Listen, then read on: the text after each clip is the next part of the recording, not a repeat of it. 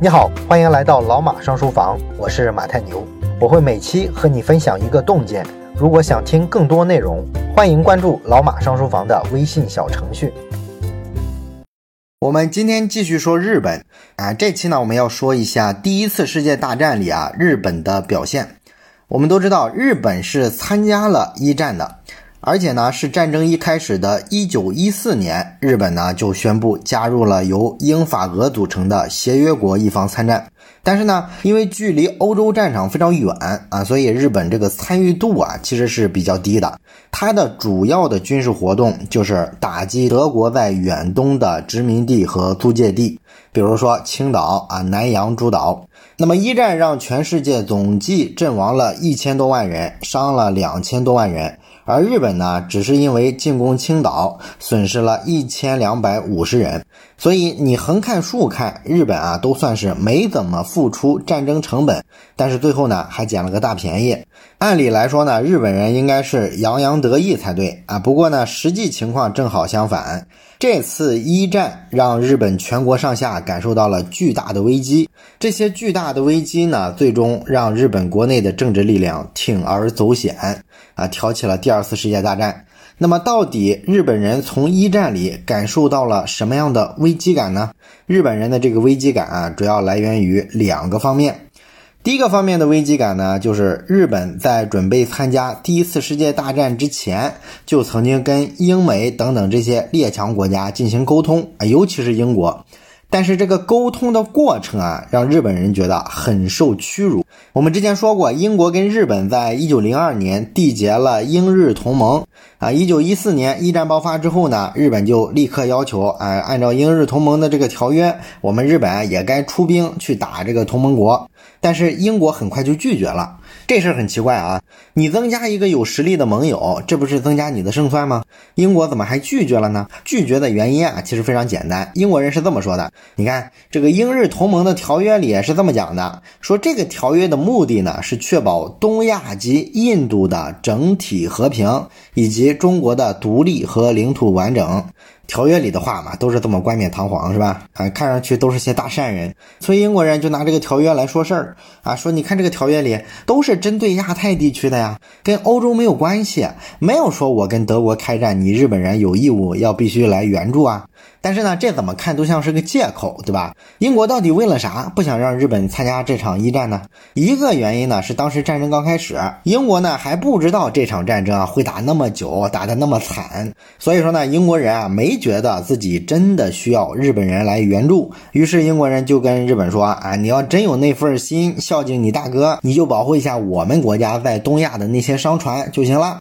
那除了没觉得这场仗这么难打之外呢，还有另外一个原因让英。国人啊也不想让日本人参战，那就是英国人聪明着呢。你小日本憋什么坏，我还不知道。你不就是想趁着参战把德国人在亚洲的这些殖民地都给占了吗？不就是想趁着我们其他列强打仗的功夫，偷偷扩大你日本人的势力范围吗？我大英帝国是玩这些下三滥的手段起家的，你还能比我无耻了？所以说啊，英国啪啪就打了日本人的脸啊，就是不让他参战。可是呢，日本人啊，锲而不舍啊，不断的提要求，不断的提要求，这也没办法是吧？这个背后都是利益啊啊，撕破了老脸也得要求啊。所以说时间长了，英国人啊都觉得抹不开面子了，因为毕竟有个条约在啊，是盟友嘛是吧？要是在这件事上你太折了日本人的面子啊，对这个同盟关系也不利啊。于是呢，英国人就勉强答应了日本人参战的这个要求。不过呢，英国人也留了一手。参战是可以啊，但是呢，日本政府啊必须发表一个声明，承诺呢要把军事行动限定在中国海以西、以北以及德国租界的胶州湾以内的区域啊，不扩及到太平洋上。那这个要求呢，可以说限制非常的死了。这意思呢，就是你赶紧的，不就想要胶州湾吗？我给你，但是拿了之后啊，不许拿别的了，赶紧滚。之后呢，英国人立马还接了一手骚操作啊，他在日本政府啊还没有回应英国提的这个要求的时候，就单方面的对外宣布了，说啊，我们跟日本政府啊和平啊友好互信的达成了一致。啊，日本呢决定要参战了，而且呢，他们已经承诺要把军事行动啊限定在这么小的一块区域里面。这日本人一看都惊了，是吧？我操，这什么情况？大哥不带这么干的吧？那么我们说，为什么英国会希望限制日本的军事行动的范围呢？这是因为呢，英国在中国跟亚洲的利益太多了啊，他们早就看出来啊，日本人野心太大啊，想吞并中国的东北，还想占领这些南太平洋上原先属于德国人的岛屿，而这些行动都会威胁到英国的利益。比如说，日本人如果占了南太平洋上的那些小岛的话，那么他们就会威胁到英英国的殖民地澳大利亚跟新西兰。所以英国人啊就极力反对日本啊向南洋出兵。当然了，从历史上来看呢，最后啊日本还是在一战中出兵占领了这些南洋的小岛。这是因为呢，后来战争陷入到了肉搏战啊，英国人发现啊，哎呦，自己低估了这场战争，原来短期之内啊打不赢，他就需要日本啊支持他啊，所以呢，日本就在亚洲把这个德国的这些殖民地啊全部给拿下了。而在中国这个问题上呢，英国最不愿意看到的，倒不是说日本占领德国的那个租界地啊，德国在中国啊势力范围也不算特别大，这对英国来说反而是小事儿。英国人最不愿意看到的是日本搞乱中国。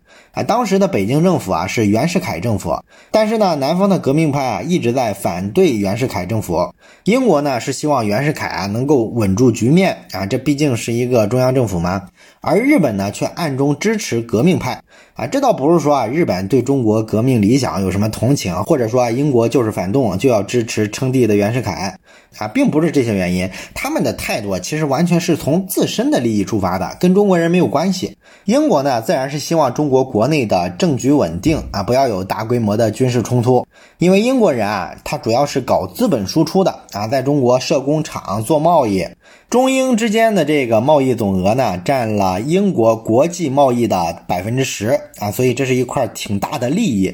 做生意的自然希望你政治上要稳定啊，军事上不要老是混战，这样呢生产才能正常，物流才能通畅，消费者呢才能逐渐的有点闲钱买东西。所以说，英国自然是支持袁世凯的。那么日本这种呢，他就不这么想了，他的技术水平啊、资本能力啊，跟英美这些列强比，差距是很明显的。所以说啊，直接玩资本主义啊，他是玩不过人家的啊。于是呢，日本人就用蛮力，希望支持反对派啊，让中国啊一直乱下下去，一直打下去。最好是啊，你们打得四分五裂，然后我日本呢就可以一块一块的哎，把什么东北呀、什么山东啊，逐渐给你蚕食掉，形成我日本的势力范围。哎，所以说啊，日本人才支持革命派。要是革命派再掌权了，他一定也会再扶持一个反对派的。那英国人呢是很了解日本这个心态的啊，他就非常担心啊，日本搞事情。所以就严格限制日本的军事行动啊，你就不要出胶州湾了，更不要把你的军事活动给我带到中国南方去啊，帮助革命党人打仗什么的，这个不学。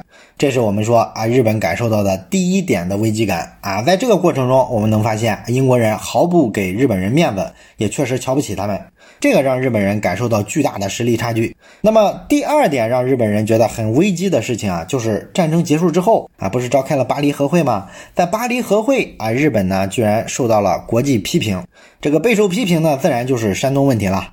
一九一四年的八月啊，日本啊宣战之后，这个打着的名义呢是说要让德国把青岛归还给中国，然后打下了德国之后呢，一九一五年的五月份啊，日本呢却强硬的要求袁世凯政府啊签这个二十一条。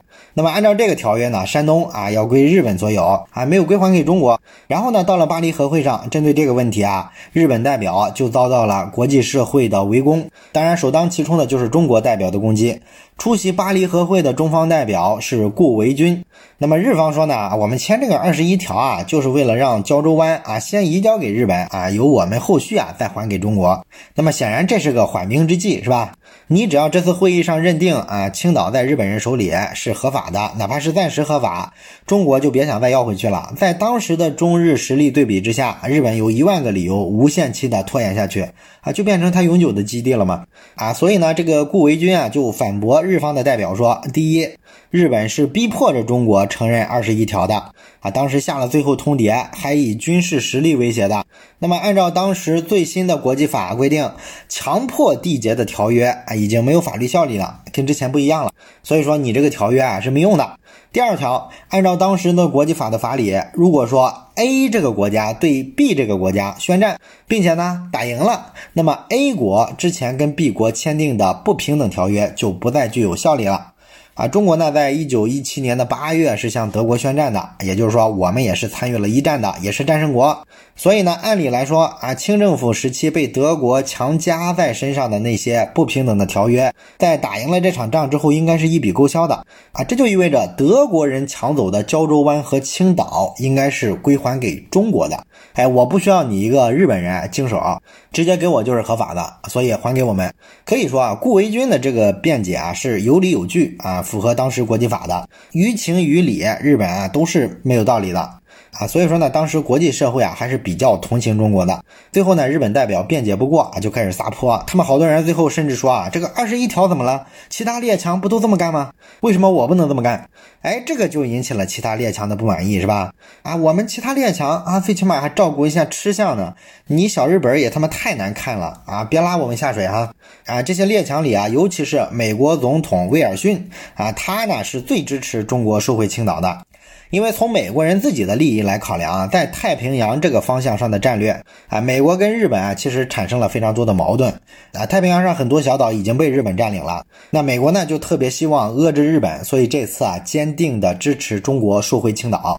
日本跟美国的代表在巴黎和会上呛的也非常厉害。那么这件事呢就让日本啊非常受伤啊，他觉得呢这一切无非就是列强瞧不起我们日本啊，看我们日本实力不行，给我们难看。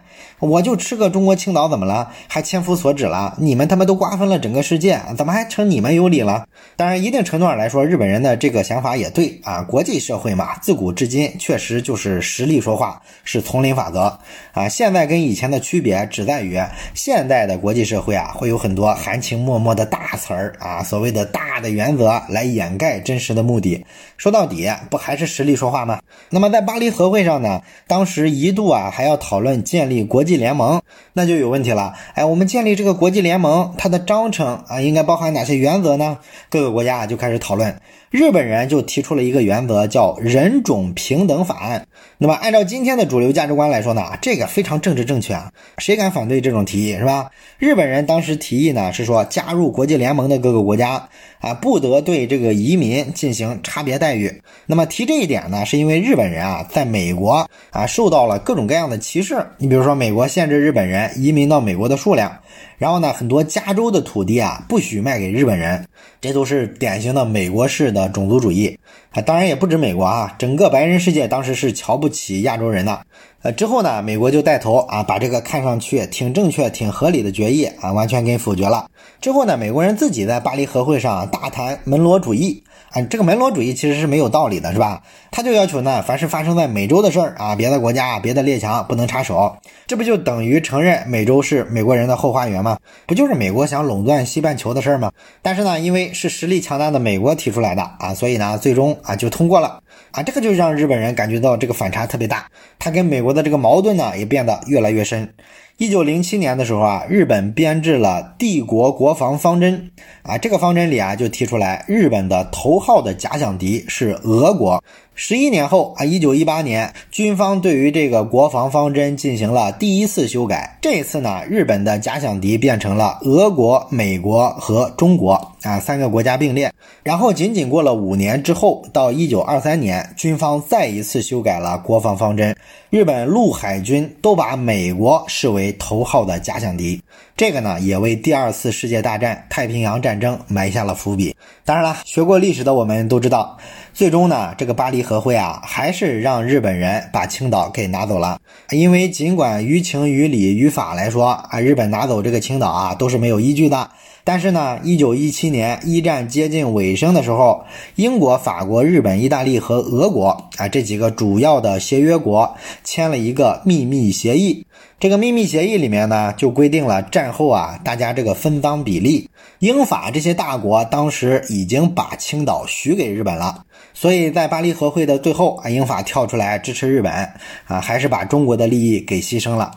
所以啊，还是那句老话，在战场上拿不到的东西啊，你就别指望在谈判桌上能拿到。这就是国际政治的本质。那么，关于日本为什么挑起二战这个内容呢？我们下期啊接着聊。最后说一件事儿，咱们节目啊最近拉了一个微信群，如果你有什么话题想直接跟我或者是跟其他的听友朋友啊交流讨论的话，可以加一下这个群。加群的方法呢，就是先找到老马上书房的微信公众号，然后在底部菜单栏上有加群两个字，点击之后啊就会弹出二维码，扫码就可以进群了。